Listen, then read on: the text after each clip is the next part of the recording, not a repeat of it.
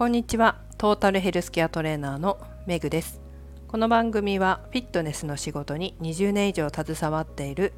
元看護師の私が独自の視点で健康やダイエットに関する情報を解説し配信する番組です。今日はインナーチャイルドダイエットまあダイエット心理学ですね。こちらのフォローアップ講座1回目を開催しましたのでそちらのお話を少ししていこうと思います。さてこのインナーチャイルドダイエットという講座知らない方もいらっしゃるかと思いますので少し解説していきますが要は心理学です。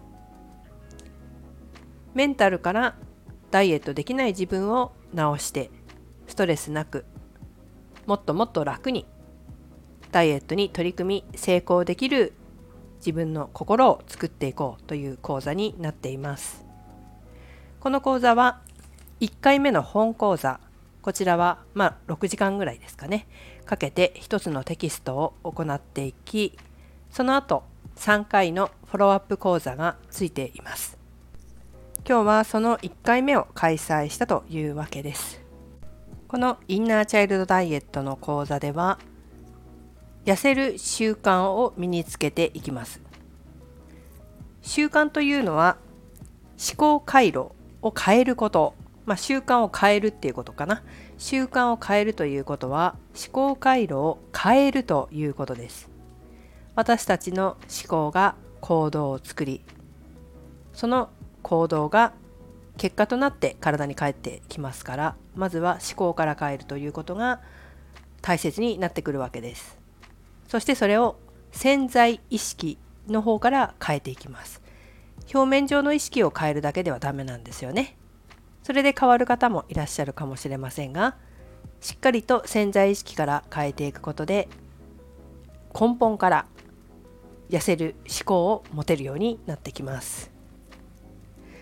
この習慣を変えるためには8つのホームワークを行っていただくんですがそのホームワークがどうだったかということを振り返ったりまあ良かった点もっとこういうふうにしたらよかったなという改善点などをメンタルの面からも見ていきます。ということで、まあ、このフォローアップ講座ですねご受講してくださった方の感想、えー、シェアさせていただけるということでしたので今日も皆様にもこの配信でお伝えしていきたいと思います。ちょっとあの私もメモしながら生徒様のお話を聞いていたのでぶつ切りの感想になってしまって、えー、感想をちょっとぶつ切りに、してしまって申し訳ないんですけれども、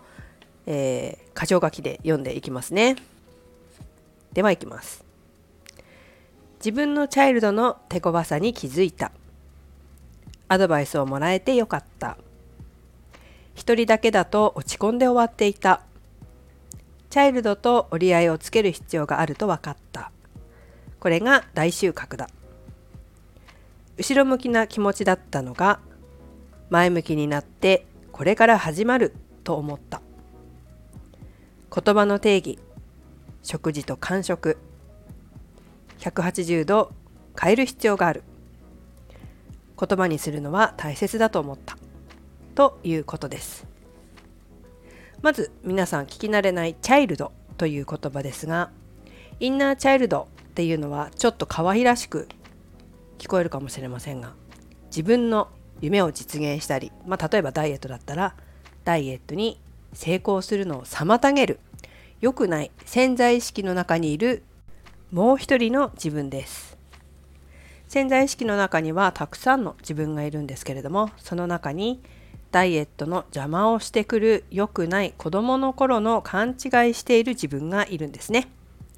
それをインナーチャイルドとフラクタル心理学では呼んでいて、まあ、略してチャイルドなどというふうに言います感想にあったように痩せない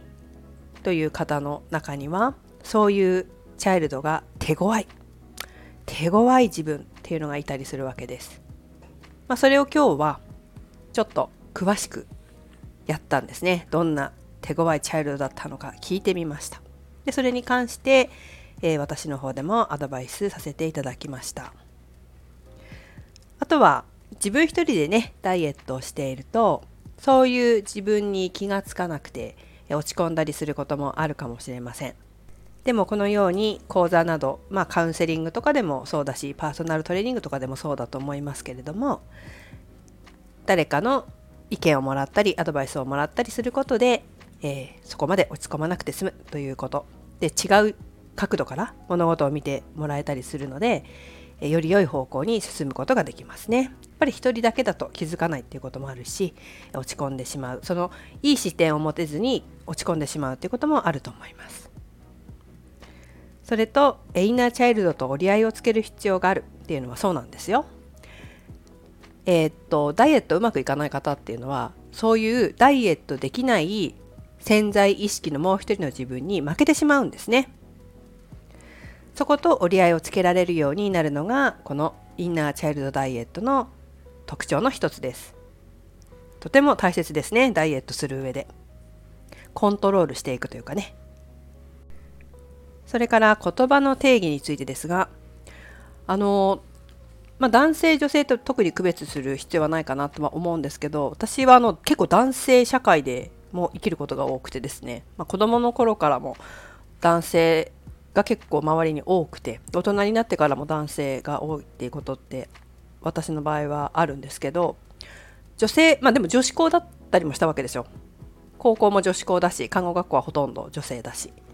でそんな中でこう女性と男性と、まあ、性別的には関係ないんですけどでも比較的男性ってこうだなっていう特徴みたいのがあるじゃないですか。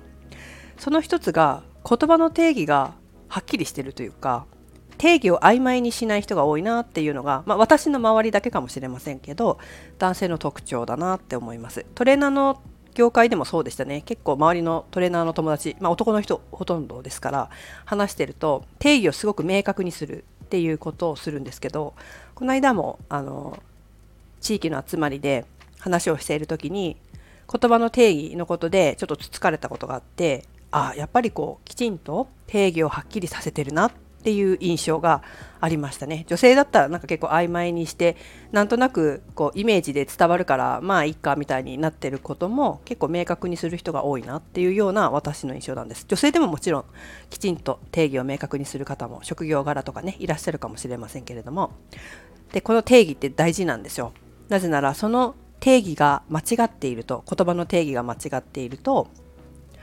あのダイエットの定義とかそういった自分でダイエットとはこういうもの。食事ってこういうもの。間食ってこういうもの。っていうふうに定義していることがダイエットをうまく活かせないものになっていることもあるんです。でそれを見つめ直す機会ってなかなか自分一人だとないんですけどこうやってフォローアップ講座などで、えー、やっていったり私はするんですがそうすることによって実は自分の思い描いていた食事のイメージがダイエットを邪魔するものになってたっていうことに気づいたりするんですね。この場合は定義を書き換えてダイエットがスムーズにいく方向に変えていきます。なかなか一人では自分の思い込みっていうのがあるので気づけないことかもしれません。でもこういう言葉の定義の間違いに気づけるというのはこういった講座のこうメリットの一つだなっていうふうに思います。はい。まあ、この言葉の定義を見直そうというのは、えーと、フォローアップ講座ならではのことなんですけれどもテキスト以外のワークなんかもフォローアップ講座でやっていきます。はいということで皆さんもですねなかなかダイエットで成果が出ないのであれば自分の心の中をしっかりと見つめ直すしかも心の深い部分ですねを見つめ直す機会っていうのを得られるといいと思いますよ実は心の奥底にダイエットに抵抗している自分。いるかもしれません。はい。是非ねえ心の中見つめ直してみてください。このインナーチャイルドダイエットの体験会、まあ、私の場合はダイエット心理学の体験会というふうにしていますけれどもこちらも随時やっていますので興味のある方はホームページから覗いてみてください。はい。ということで今日はインナーチャイルドダイエットメンタルからのダイエットのお話とフォローアップ講座こちらの感想をシェアさせていただきました実は今回受講してくださってる生徒様はフラクタル心理学のマスターコース初級までご受講していらっしゃってるんですよ。なのでね今回はかなり突っ込んだところまでお話ができました。マスターコースを受講してくださっているともっとね深い確信につけるところまでお話ができるので結構あのマスターコースまで受講してからいらっしゃるせめて初級ですかねまで来てくださるとかなり突っ込んで私の方もアドバイスができる確信をつくようなアドバイスができるのでおすすめです。あとはリバウンド防止にインナーチャイルドダイエットの講座が終わったらマスターコースに行かれることもおすすめですね。もっともっと感情コントロールができるようになるのでで今起こってる自分の現象を見極めてストレスなどがずっと軽減するのでストレスによって感情のコントロールができなくなって食べてしまうっていうことが減りますね。なので終わってからマスターコース受講されるのもすごくおすすめです。ということで皆さんもぜひ自分の心の奥底にいるもう一人の自分の声耳を傾けてみてくださいなかなかダイエット成功しない方リバウンドしてしまう方の中には自分のダイエットを邪魔する良くないインナーチャイルドがいるかもしれませんよ。ということで、メグでした。